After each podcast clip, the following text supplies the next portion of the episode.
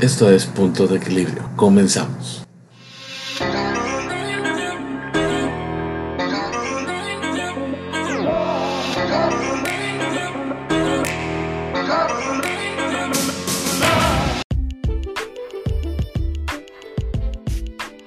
Buscar empleo es un proceso que en estos tiempos puede llegar a ser muy difícil para cualquier persona, pero la situación se hace especialmente compleja y hasta dramática cuando el candidato supera los 50 años.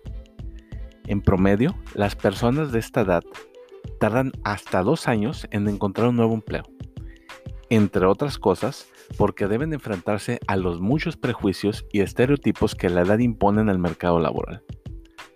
Bajo este contexto, se hace más necesario que nunca reivindicar el valor y el poder de la experiencia del talento senior. En general, es una generación con una capacidad de trabajo y resiliencia que está llamada a superar adversidades, que van a aprovechar y están aprovechando para superar barreras, tópicos y estereotipos en torno al talento senior. Es necesario concientizar a las empresas de esto y favorecer una toma de decisiones de selección de personal que no castigue la edad y la diversidad generacional. Pero no todo depende de las empresas.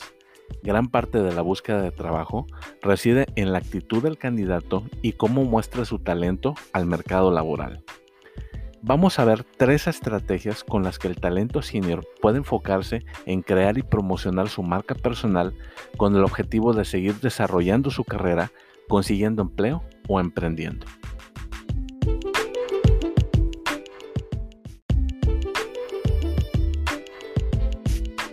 La primera estrategia es gestionar tu carrera como si fuera una empresa. La forma de sobrevivir como profesional en un entorno de crisis constante como el que estamos viviendo, sea cual sea tu edad, es saber buscar alternativas de ocupación, ya sea como empleo o emprendimiento. Para eso los especialistas aconsejan que el talento senior, como cualquier otro profesional, se enfoque en la llamada marca personal. O dicho de otro modo, dejar de pensar como, como trabajadores o empleados y empezar a pensar en tu carrera como si fuera una empresa o negocio. De esta forma, como empresa unipersonal, lo primero que tienes que preguntarte es, ¿qué quieres hacer? ¿A dónde quieres llegar? Pero sobre todo, ¿qué es lo que ofreces? De lo que se trata es de construir la misión de una empresa, pero aplicado a ti en lo individual.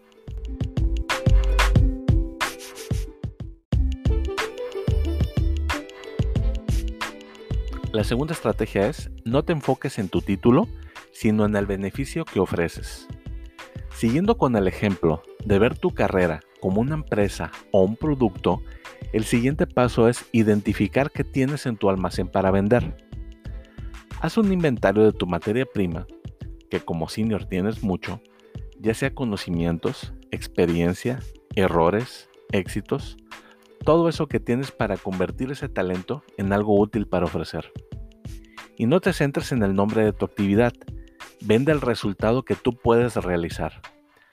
Tu producto no es tu título o un oficio, tu producto es eso que tú sabes hacer bien, es decir, el cómo puedes ayudar a tu cliente a ahorrar, a tener más éxito o administrar mejor.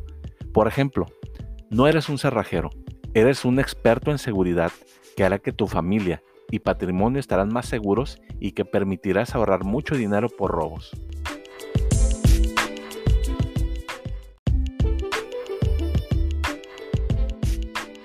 La tercera estrategia es promociona tu talento.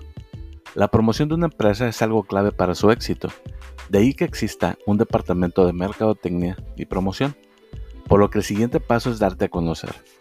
Acude a eventos profesionales donde puedas crear contactos. Conoce posibles clientes o empleadores. Muévete en redes sociales, pero hazlo de manera profesional. Crea un blog, da pláticas, ponte delante de una audiencia o habla de lo tuyo delante de una plataforma web. Estas son algunas de las alternativas que tienes para darte a conocer y conseguir clientes o empleo. Con esto consigues algo muy importante que es generar confianza. Tus clientes o posibles empleadores se preguntan, ¿Por qué debo de confiar en ti si no te conozco? Y para responder esto solo hay dos alternativas. La primera es porque te recomendaron o la segunda es porque te diste a conocer y están viendo personalmente tu talento.